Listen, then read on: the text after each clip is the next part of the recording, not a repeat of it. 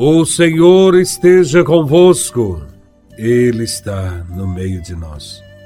Proclamação do Evangelho de Nosso Senhor Jesus Cristo, segundo São Marcos, capítulo 3, versículos de 1 a 6. Glória a Vós, Senhor. Naquele tempo, Jesus entrou de novo na sinagoga. Havia ali um homem com a mão seca. Alguns o observavam para ver se haveria de curar em dia de sábado, para poderem acusá-lo. Jesus disse ao homem da mão seca: Levanta-te e fica aqui no meio. E perguntou-lhes: É permitido no sábado fazer o bem ou fazer o mal? Salvar uma vida ou deixá-la morrer. Mas eles nada disseram. Jesus, então, olhou ao seu redor, cheio de ira e tristeza, porque eram duros de coração, e disse ao homem: Estende a mão. Ele a estendeu, e a mão ficou curada. Ao saírem, os fariseus com os partidários de Herodes imediatamente tramaram contra Jesus a maneira como haveriam de matá-lo. Palavra da salvação. Glória a vós, Senhor. No Evangelho, Jesus está na sinagoga, num dia de sábado. O sábado, segundo a lei judaica, é o dia do Senhor.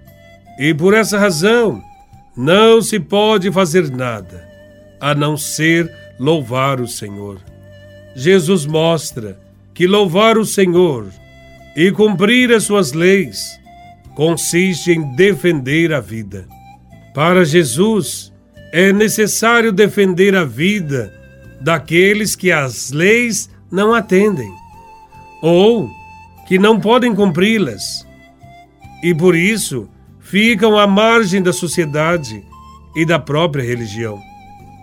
Jesus se coloca contra toda estrutura que oprime e é regida por leis que escravizam. A proposta de Jesus é libertadora e inovadora.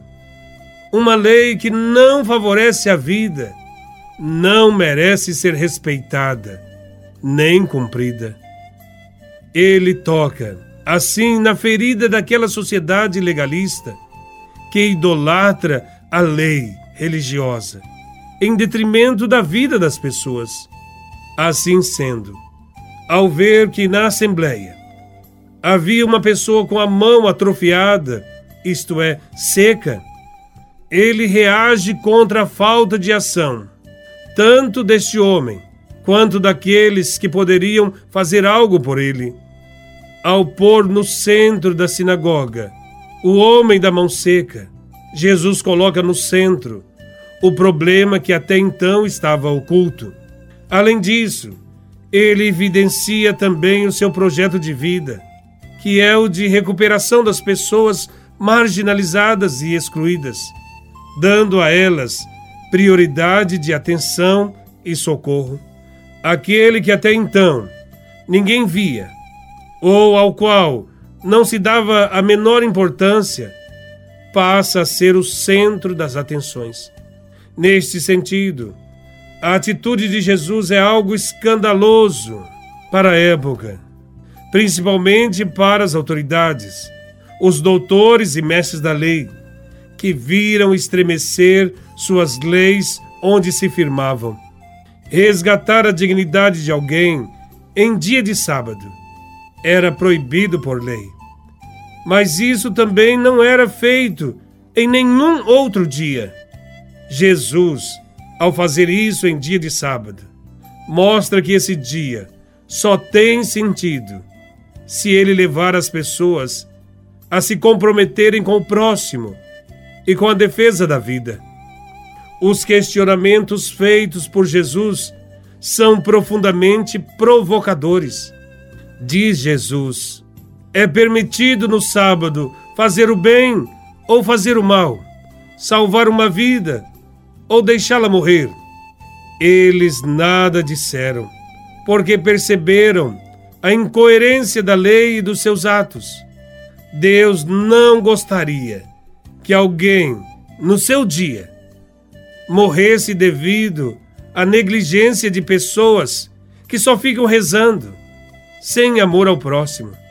Nenhuma oração chega mais rápido a Deus do que aquela que consiste no socorro a alguém, ao próximo. Jesus veio para dar a vida pelos seus e socorrer principalmente os que mais precisam. Nesse evangelho, o homem da mão atrofiada era o que mais precisava. Ele representa uma categoria de marginalizados que precisam de libertação. A coragem de Jesus deve nos impulsionar a agirmos conforme a sua prática. Fazer o bem, sem olhar a quem.